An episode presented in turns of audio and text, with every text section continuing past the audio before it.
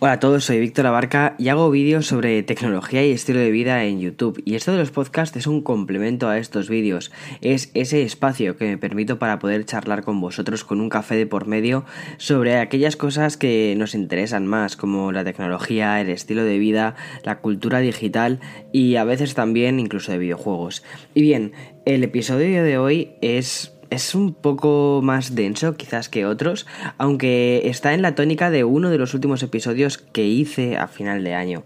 Voy a coger un poco ese relevo del episodio que hice, creo que fue de los el último que hice del año. Pero bueno, porque es un tema que creo que merece la pena hablar de ello porque es como una especie de telenovela, es la telenovela tecnológica.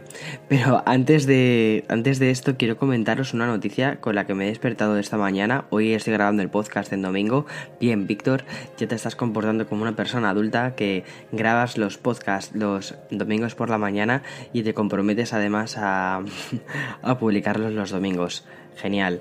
Bien, en el episodio de hoy no tengo tampoco, no tengo invitado, como en los últimos cuatro episodios más o menos. Es decir, me tendréis que soportar durante el tiempo que dure mm, el episodio y voy a intentar hacerlo lo más dinámico e interesante posible para vosotros, aunque sé que muchos lo utilizáis este podcast para dormir, no os culpo. Entre ellos, mi madre el otro día me confesó que efectivamente escucha mi podcast para dormir porque no le interesa los temas de tecnología, pero como vivo en Nueva York y estoy lejos de casa, por lo menos como que tiene ahí esa hora extra para escucharme.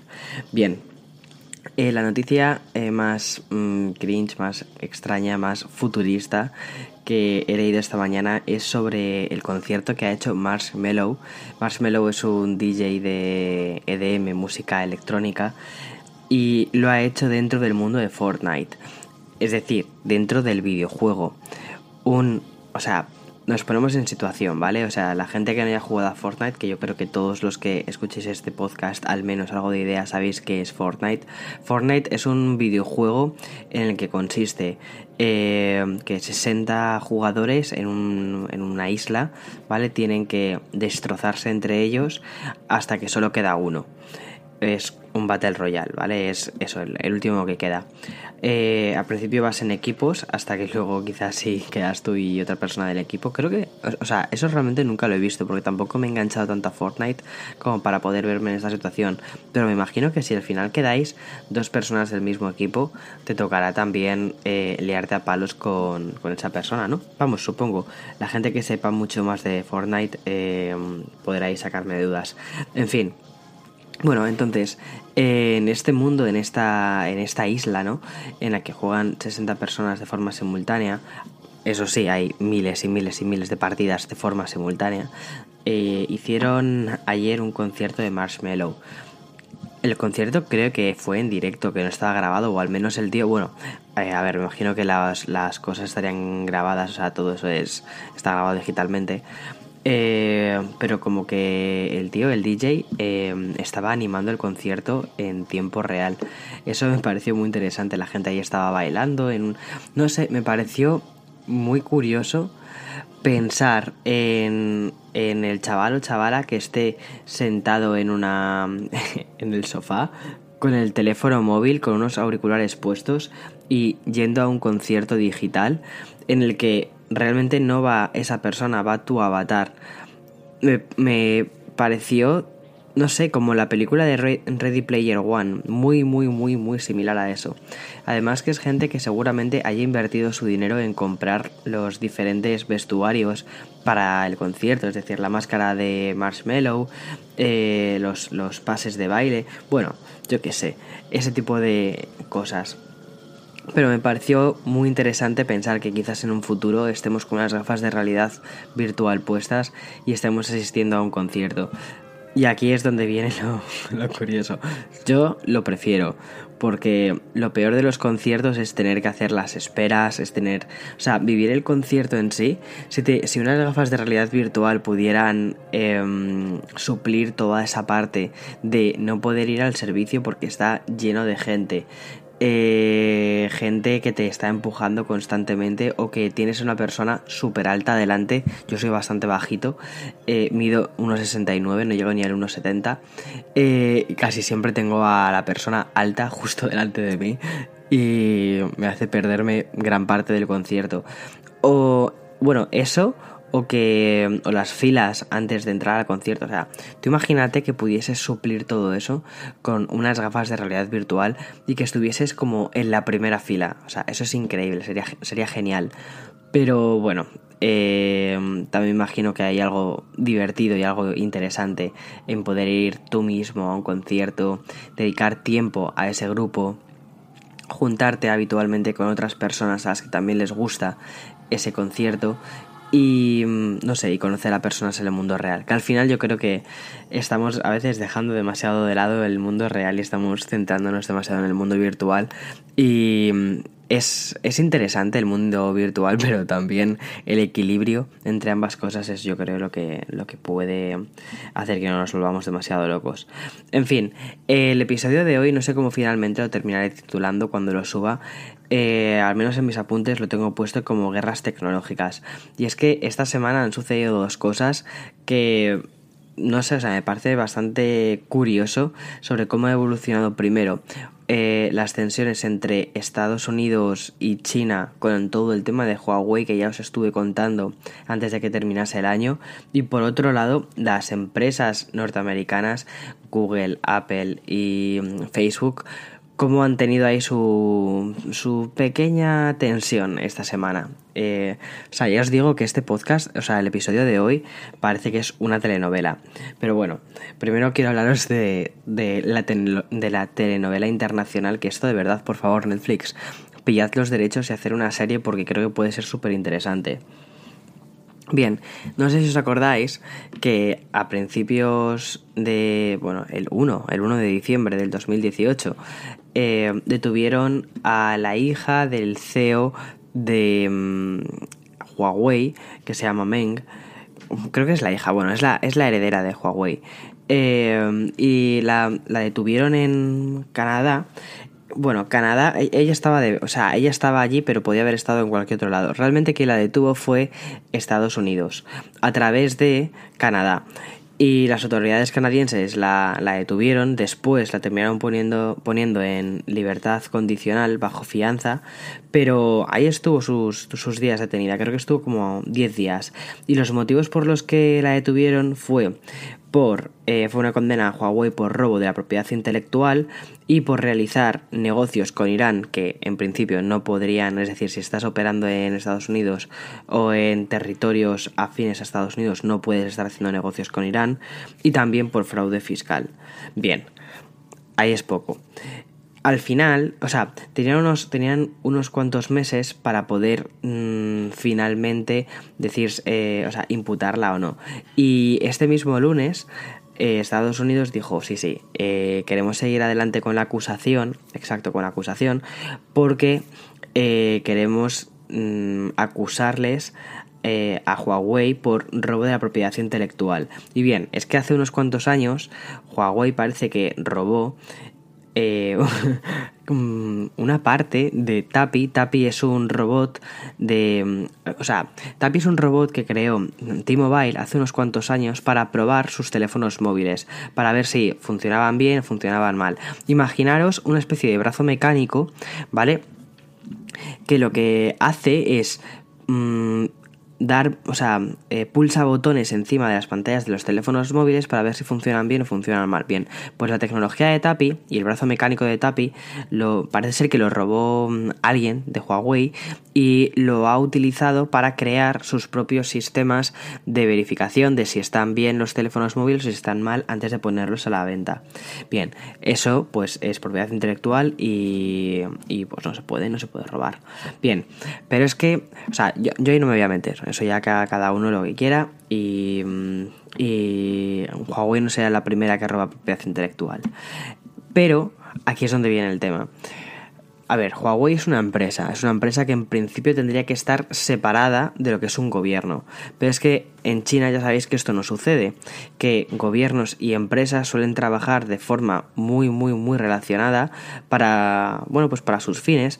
Y Huawei además es como una de las joyas de la corona de China, porque ha sido una de las empresas que en muy poco tiempo ha conseguido subir muchísimo en dentro de China, además tener mucha proyección internacional y actualmente es la segunda fabricante, o sea, la sí, la segunda eh, fabricante de teléfonos móviles del mundo. Entonces, o sea, está primero Samsung, después Huawei y después Apple. Ha conseguido eh, sobrepasar a Apple en cuanto a fabricación de teléfonos móviles. Entonces, China está muy orgullosa de Huawei. Es un poco como lo que sucede en España con Zara, quizás no con Zara o con Mercadona, que estamos muy orgullosos. Los que, bueno, Zara es la tienda, la cadena de ropa para los que eh, escucháis el podcast desde otras, desde otras zonas. Y Mercadona es una cadena de supermercados a la que yo creo que prácticamente cualquier español va al Mercadona, porque son supermercados mmm, relativamente económicos y con productos que están muy ricos. Yo echo muchísimo de menos el guacamole del Mercadona. Simplemente lo dejo caer. Dentro de unos cuantos días iré a Madrid. Espero que mis padres, si mi madre está escuchando este podcast, tome nota. En fin, y aunque bueno, aprendí a hacer un muy buen guacamole en México. Y bueno, el guacamole mexicano de verdad, ahí aprendí, aprendí a hacerlo. En fin, que me voy por los cerros de Úbeda. En fin, que... Os lo que os contaba. China y Huawei están muy relacionadas, aunque el gobierno chino ha dicho que no, que no, que no, que en absoluto. Que, bueno, perdonad, el gobierno chino no, eh, Huawei ha dicho que no, que ellos no están relacionados con el gobierno chino. Aunque es muy difícil creer cuando el gobierno chino primero es un régimen totalitario, que sí tiene un control de las empresas y además que en principio eh, Canadá había tomado represalias contra Huawei y lo que ha hecho Huawei no ha sido, o sea, lo que ha sucedido es que no ha tomado represalias Huawei contra Canadá, ha sido China, ha sido el gobierno chino el que ha tomado las represalias. Es decir, se ha metido el propio gobierno chino. ¿Y qué es lo que ha hecho? Ha detenido a tres canadienses. Eh, dos de ellos por poner en peligro seguridad nacional, que eso en China puede ser cualquier cosa, seamos sinceros, yo, yo estuve en China, creo que os lo he contado varias veces, eh, de mochilero y bueno, eh, sí que estás un poco a merced de lo que te pueda pasar, en fin. Eh, han detenido a dos canadienses por poner en peligro la seguridad nacional y han detenido a un tercer canadiense por tráfico de drogas. En principio, a ese tercer canadiense le iban a caer 15 años en una cárcel china, que yo creo que eso tiene que ser mm, lo más cercano al infierno que puedes estar. Y en muy poquito tiempo han reevaluado su condena y ahora le han condenado a muerte, pena de muerte, ¿vale? O sea, me parece de locos. Y mm, están intentando, pues eso, ahora mismo Canadá está intentando pedir que por favor que le cambien la pena, que no, que, que o sea, el mundo civilizado y eh, aquí tengo que dejar a un margen a, este país. Eh, el mundo civilizado creo que está todo el mundo en contra de la, de la pena de muerte. O sea, no sé. Y Canadá, de hecho, es un país en el que no existe la pena de muerte. Pues bien, en China sí que está. Y van a condenar a esta persona eh, con pena de muerte. No sé si nos damos un poco, o sea, si, unimos un poco los puntos, primero vemos eso, cómo detienen a la heredera de Huawei, la imputan por unos cuantos cargos como son robo de propiedad intelectual, negocios con Irán, fraude fiscal y otros, y otros 23 cosas más, y ahora dice China, ah, pues si vosotros hacéis esto, nosotros hacemos esto otro. No sé, me parece una relación muy, muy, muy directa entre eh, mm, proteger sus propias empresas, que de hecho eso ha sido una cosa que ellos han dicho. El gobierno chino ha dicho que ellos van a proteger sus propias empresas con lo que, con lo que, haga, con lo que haga falta. Es que mm, a mí esta situación me parece bastante mm, intensa, intensa como poco.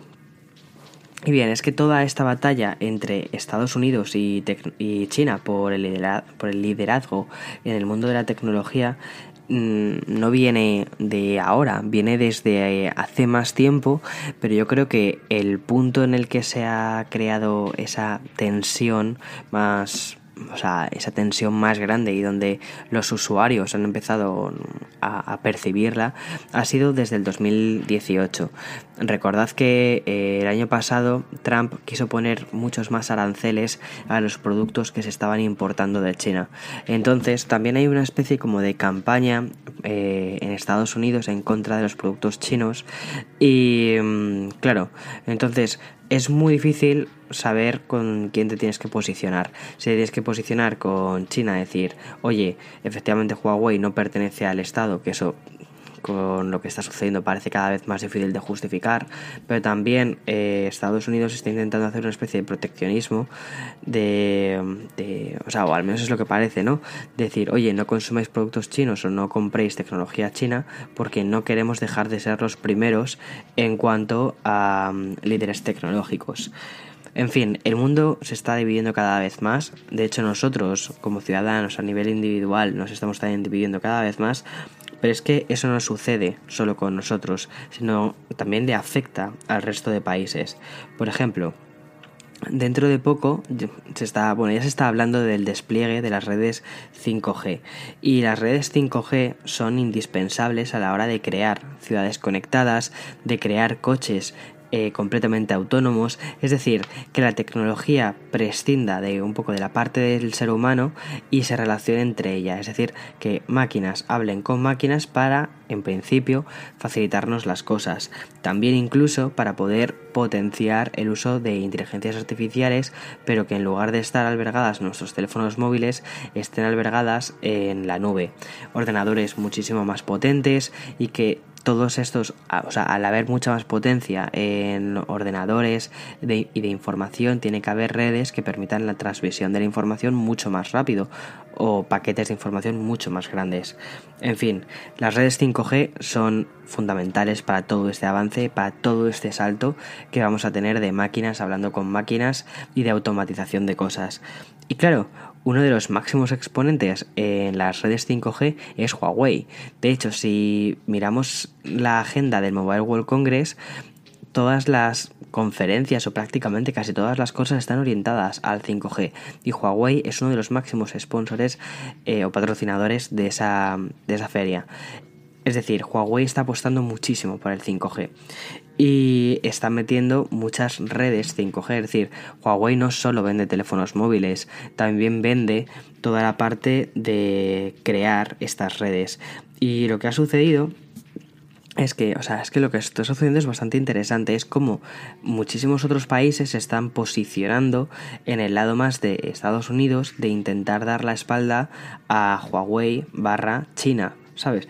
Eh, en este caso, bueno, es los, el grupo de los cinco ojos, que son Estados Unidos, eh, Inglaterra, Canadá, Australia y Nueva Zelanda, han dicho que nada, con Huawei eh, no van a hacer nada más. Pero es que las redes que se suponía que iba a implantar Huawei en Alemania, Francia y Noruega, nada, se ha parado completamente ese proyecto por un temor de espionaje, de que Huawei espíe a sus, a sus ciudadanos a través de las redes. O sea, es bastante legítimo. No es que eh, Huawei como tal, como empresa, vaya a espiar porque tenga un interés de que compremos más productos. Ese yo creo que no es el temor real. Creo que el temor real es que Huawei funcione como una especie de brazo del Estado chino en el que sí que se intenta recabar cada vez más información y es el espionaje de las películas de James Bond, pero llevado al mundo de la tecnología. O sea, me parece una conversación muy interesante y de hecho es una cosa que está preocupando más a los políticos. En las últimas cumbres mm, políticas en Davos, por ejemplo, que no me quiero meter en temas tan tan tan tan pesados como eso, pero bueno, cuando se reúnen los políticos eh, occidentales una de las cosas que más hablan es justo sobre esto, hablan de la preocupación que es cada vez más creciente de eh, qué va a pasar, o sea, cómo vamos a gestionar la tecnología, cómo vamos a hacer que esto no se nos vaya de las manos y que al final termine en regímenes mm, muy duros, dictatoriales, y estemos al final como en 1984, ¿no? Es decir, eh, para todos los que hayáis leído la novela de 1984, en, en esa novela Orwell lo que contaba era un futuro completamente distópico en el que la tecnología había permitido hacer que la gente estuviese completamente eh, con, temor, con temor a, ese régimen. En fin, habían conseguido subyugar a la población a través de la tecnología. Y todo, como había sucedido, pues mm, la tecnología había caído en, manos, en, pues en malas manos. Y esto es como todo, es como la energía nuclear, cuando cae en malas manos, pues ya sabemos lo que sucede, únicamente tenemos que mirar un poquito la historia. Y mm, la energía nuclear fue una tecnología y es una tecnología muy importante y muy interesante que puede ayudar a muchísimas personas, pero también puede destruir muchísimo. Y lo mismo creo que sucede con la tecnología, eh, de, o sea, con la inteligencia artificial, con el análisis eh, de redes, con el incremento de redes, pero claro, quién pone estas barreras, no quién pone estos límites que intenten ayudar a que todo esto no se nos vaya de las manos como seres humanos y que ya no se nos ha ido de las manos, es decir, tenemos un historial de que las cosas mal hechas se nos van de las manos y es peligroso. Pero bueno, tampoco quiero alertar demasiado. Este miedo generalizado lo comparten tanto Sayana Adela, que es el CEO de Microsoft, que hace muy poquito en una cumbre política comentó que había que proteger a los consumidores. Microsoft también está muy volcada en esto. Y por supuesto también Tim Cook, no sé si soy, creo que lo, creo que lo comenté en el podcast. Tim Cook en su viaje que hizo por Europa, una de las cosas que comentó fue justo sobre la necesidad de eh, salvaguardar la privacidad de las personas. Es decir, que cada uno tenga derecho a la privacidad y que también cada uno sepa a qué cosas eh, está dando su conformidad en cuanto a la difusión de datos. Y justo de eso es de lo, que quiero hablar un poquito en la segunda parte de, de este episodio. Y mm, en Europa tenemos una cosa que se llama GDRP. Que bien, la GDRP fue una norma nueva que, salió en 2018 que ha vuelto loco a prácticamente todas las empresas con el tema de los datos que las empresas tienen de ti y el derecho que tú puedes ejercer sobre tus datos. Tú puedes pedir a una empresa que borren tus datos, que no te envíen más emails y cosas de este tipo. Bien, en Estados Unidos esto no existe y sin embargo es una cosa que muchas empresas están pidiendo. No sé si tanto para ayudar a los ciudadanos o si porque saben que si no llegamos a esa especie de equilibrio de la que hablaba antes, si no llegamos a ese equilibrio entre tecnología y mm, seres humanos, al final vamos a terminar bastante mal. Y por ejemplo, en California ya están empezando a legislar una cosa similar a esa GDRP. A ver en qué termina todo esto. Pero es interesante, por ejemplo, que cuando todos estos políticos se juntan a nivel internacional y quieren, eh, o sea, se, perdón, se juntan, quieren hacer legislaciones a nivel internacional, es decir, que afecten a todo el mundo sobre el tema de la tecnología. Y prácticamente casi todos están de acuerdo en hacerlo, pero hay uno que no, que es el vicepresidente chino Wang eh, Chin, Chinchan, creo que se llama. O sea, bueno, perdonadme la gente que sí que sepa de chino, pero hace muy poquito el vicepresidente de China dijo que no, porque piensa que esto puede mermar al crecimiento de las empresas chinas y que ellos prefieren seguir con su legislación completamente independiente del resto de países. No sé, o sea, sí que vemos una división bastante marcada entre dos bloques, ¿no? Entre Occidente, con Estados Unidos ahí liderando un poco todo este tema, y con China de, por otro lado. Y no pongo no digo Oriente, porque por ejemplo Samsung está más del lado de empezar a respetar la privacidad y empezar a hacer las cosas o, continuar haciendo las cosas más o menos bien. Es decir, eh, no vale todo por la carrera eh, tecnológica. Hay que hacer las cosas mm, con cuidado, porque al final los afectados siempre son los seres humanos, son las personas. Pensad ahora un poco en cómo se distribuye todo esto. El conflicto entre Estados Unidos y China, al final pensad que Estados Unidos el gobierno va por un lado, las empresas en teoría van por otro. Bien, digo en teoría porque esto no sucede siempre. Recordad lo que os comenté hace un tiempo sobre las empresas de telecomunicaciones aquí en Estados Unidos, que sí que están muy relacionadas con el gobierno. Pero por lo general las empresas de tecnología no. Las empresas de tecnología van por su lado.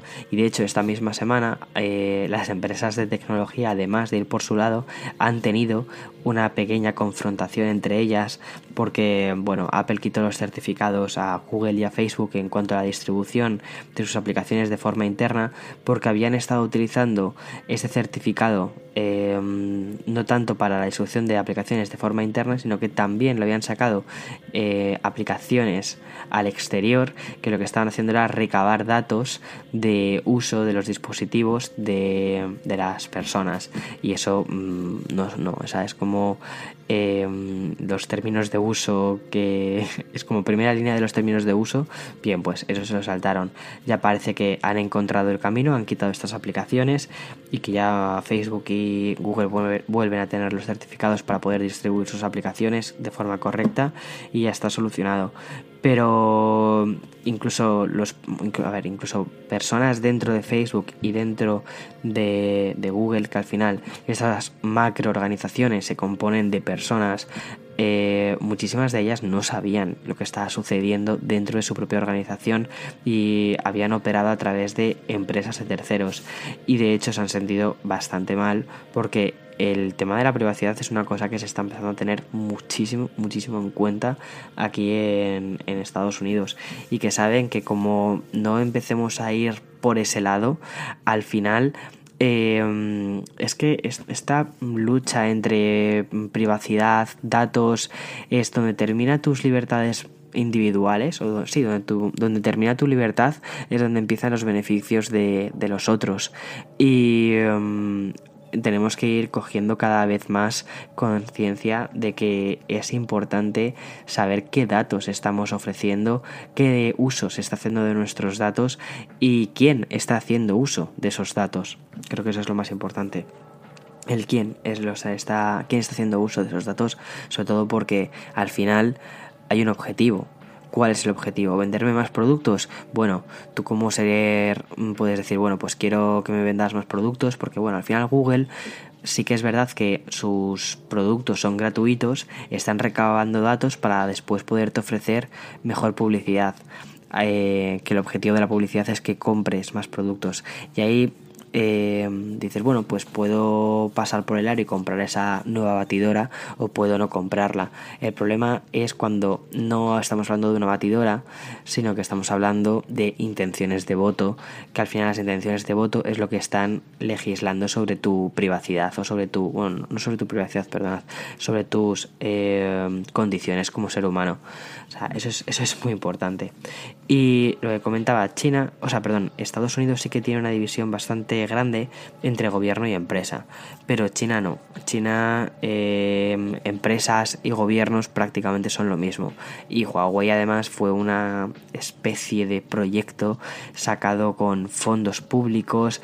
Es que es, es, es un poquito oscuro. A pesar de que sí que están auditados por una auditoría internacional, creo que es KPMG, eh, no estoy seguro eh, del todo.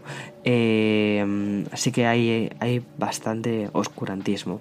En fin, me parece muy interesante este debate entre China barra Huawei, casi como una única pieza, y el resto del mundo. Y en el resto del mundo pongo Samsung, pongo eh, Apple, pongo un montón de marcas más, ¿vale? Es decir, no, no solo pongo, o sea, pongo Microsoft, pongo Google, también pongo Google, pongo Pixel, pongo todo esto, ¿no? versus Huawei. Y me parece muy interesante porque creo que el avance tecnológico no tiene que hacerse a cualquier precio. No puede ser, y el precio por supuesto no puede ser tus libertades individuales. O sea, eso, eso, ese es un precio demasiado alto que yo creo que actualmente lo estamos pagando porque no somos conscientes, sobre todo porque no se está haciendo un uso, porque no estamos viendo restringidas nuestras libertades individuales eh, por los datos que están recabando de nosotros. Pero es cuestión de tiempo. O sea, las empresas están invirtiendo muchísimo dinero en obtener datos. O sea, es cuestión de tiempo de que empiecen a utilizarse. Y el problema es si se utilizan en nuestra contra o si se utilizan en nuestro beneficio. Si se utilizan en nuestro beneficio para que los coches eh, sean más eficientes o para que cuando te montes en un coche autónomo, efectivamente, dos coches autónomos sean súper eficientes y sepan cuándo tienen que dejar eh, eh, o sea, cuando tienen que adelantar uno, cuando tiene que esperar el otro, perfecto. Si ese es el uso, o por ejemplo, para temas médicos, que se puedan recabar muchísimos datos médicos y que pueda saberse em, qué tipo de personas pueden llegar a generar un tipo de cáncer o cómo se puede curar ese tipo de cáncer o cuáles son las probabilidades de salir adelante. Eso es perfecto. Es decir, ese conocimiento, es decir, si esos datos se utilizan para un conocimiento universal que eh, vaya a favorecer a las personas, me parece genial. Pero cuando ese conocimiento o esos datos se eh, utilizan para una cosa mm, negativa, como es el control, ahí, ahí ya lo hemos visto, ya hemos pasado por ello. Eh, yo vengo de un país que, yo, o sea, yo no lo he vivido, pero yo vengo de un país en el que ha existido la dictadura y mm, cuando hablas con los abuelos y cuando hablas con la gente que ha pasado por ahí, es una cosa por la que no quieren volver a pasar. Y cuando hablas con otras personas que han vivido en países de dictadura, eh, no quieren eso por mucho que te lo pongan a veces como algo bonito o lo que sea. En fin, eh, cuidado, no estoy hablando de política, no estoy hablando de, o sea, sí que estoy en contra de las dictaduras, pero obviamente porque se basa en, en terminar con las libertades individuales. Y creo que eso es lo que tenemos que intentar evitar, porque sabemos cómo termina todo esto. Eh, y somos responsables. Ahora mismo creo que estamos justo en el principio, principio, principio de esta curva y creo que todos en cierta medida somos responsables de cómo va a continuar esta curva. Eh, desde el usuario que decide qué teléfono comprar hasta el youtuber que decide mm, qué thumbnail poner. O sea, creo que eso es muy, muy, muy importante. Sí que he visto una tendencia bastante interesante, ¿no? De cómo se han denostado ciertas marcas y cómo se han ensalzado otras y mm, no se ha terminado de contar la historia completa.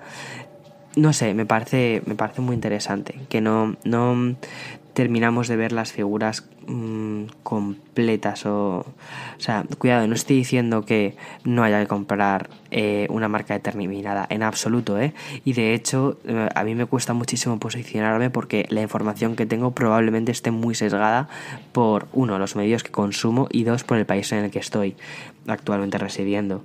Eh, entonces tampoco quiero decir mm, compra esta marca, compra esta otra marca, no, no, no. De hecho, ese no es, esa no es mi, ese no es mi trabajo ni es mi idea de charlar aquí contigo hoy, ¿no? Con un café de por medio. La idea de todo esto es mm, que intentemos recapacitar un poquito, que pensemos un poquito antes de hacer determinadas acciones o de mm, hacer determinadas cosas y ya está. En fin, el futuro parece o puede parecer muy abrumador, pero en lugar de eso yo diría que el futuro es muy interesante. No es tan abrumador, sino que es muy interesante. Yo espero de verdad que el sentido común termine eh, pesando más que otras cosas, que al final los seres humanos con toda esa trayectoria que hemos tenido de dictaduras, guerras, de economías que caen, que después vuelven a, a salir a flote, yo de verdad espero que tengamos esa especie de memoria colectiva de ahí muchísimos años y no caigamos en los errores que sí que hemos caído anteriormente.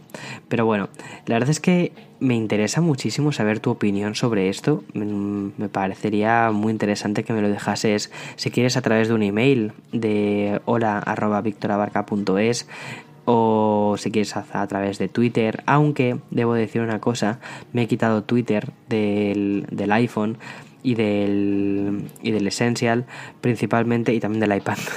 Únicamente voy a acceder a Twitter a través del escritorio, entonces es probable que cada vez se me acumulen más tweets sin poder responder, sobre todo por un tema de que no doy más abasto.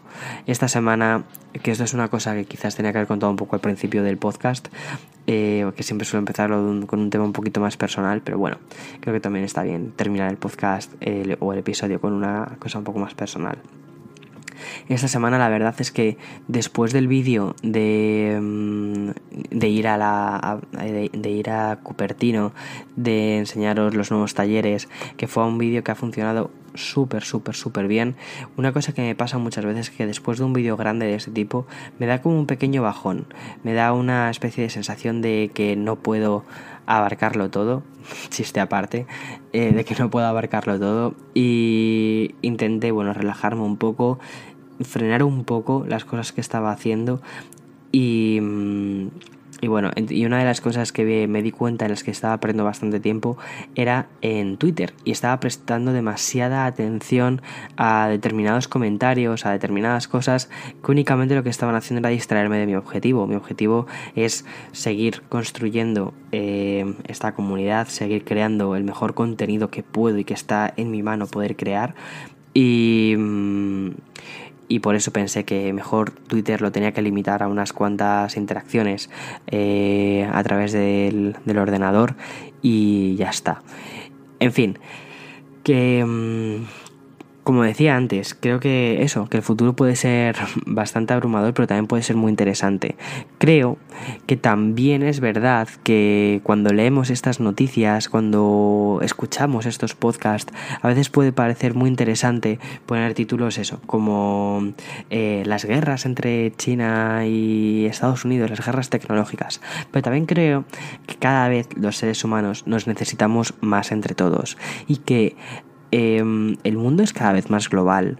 Eso también es una... Es decir, al mismo tiempo, mientras te cuento esa parte de la historia, te cuento la parte un poco de la historia de eh, los medios, los políticos, los que, lo que nos intentan eh, contar y transmitir, que, cuidado, no estoy diciendo que eso no sea real, efectivamente, eso es real y tampoco tenemos que ceder, pero también em, creo que los seres humanos al final nos estamos mezclando cada vez más y más y más y más Aquí en Estados Unidos yo lo veo muchísimo. Hay muchísima población asiática que está completamente mezclada con la población es que no, podría decir norteamericana, porque es que la población norteamericana es un conjunto de personas de un montón de sitios.